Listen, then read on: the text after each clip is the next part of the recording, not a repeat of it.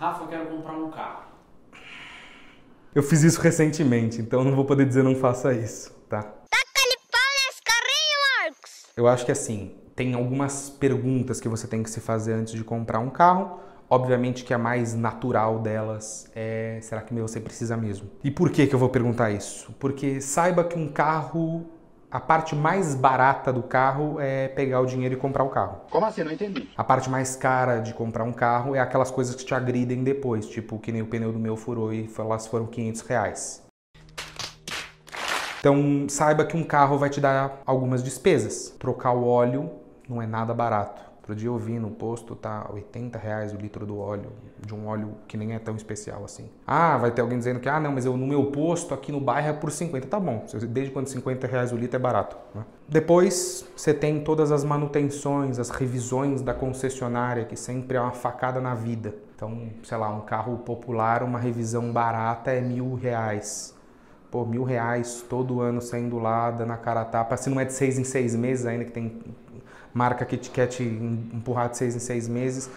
Pode ser dois, é, é, dois mil reais no ano só de revisão. Ainda tem depois o combustível que você vai ter que pôr.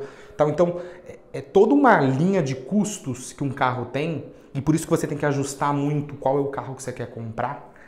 Porque o custo do carro, fora que né, tem carro de 50 mil ou até de menos, se for usado, até um milhão, dois, sei lá quanto pode custar um carro, não faço ideia, nunca vi alguém que tem um carro de dois milhões, não converso com essas pessoas em geral. Não porque elas não sejam agradáveis, eu simplesmente não as conheço. Existe uma série de custos que, por exemplo, vamos supor que o cara quer comprar um carro barato aí, pensa aí num, num mais barato que você puder arrumar.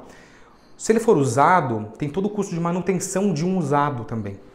Então, sempre que você for pensar, puta, quero comprar um carro, vê se não está valendo mais a pena você andar de transporte, nem que seja de aplicativo, Uber, 99, andar de táxi por aí, tem várias, vários cupons você pode meter e diminuir o preço das coisas e tal. Então, é, o custo de um carro é mais do que o valor do carro só, por óbvio. Se você falar que você quer fazer um empréstimo para comprar um carro, aí você tá de sacanagem com a minha cara e né, a gente vai ter que brigar aqui. Ó o pau quebrando, pá, eita boa! Liga na marcha, pá!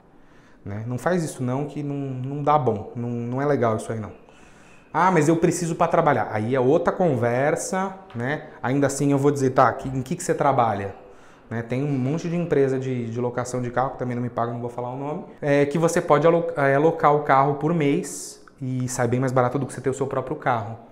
E com a vantagem, né? Travou, parou de funcionar, você pega o carro, liga para a empresa, vem um carro novo, pega o antigo, leva embora, você está com o carro novo rodando mais uma vez.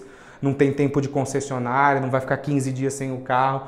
Pô, não tem que pagar seguro, que é um negócio que é, também é de agride, você não sabe de onde veio, né? E todo final de ano, é, salvo exceções de algumas pessoas que compram carro em outras épocas, você tem que pagar é, IPVA e o seguro do carro, e eles vêm juntos, né? Então, assim, lá no final do ano você já chora que o 13 terceiro foi todinho e faltou um tanto ainda. Então, fica ligeiro quando você está pensando em comprar carro. Eu não estou te desencorajando a comprar.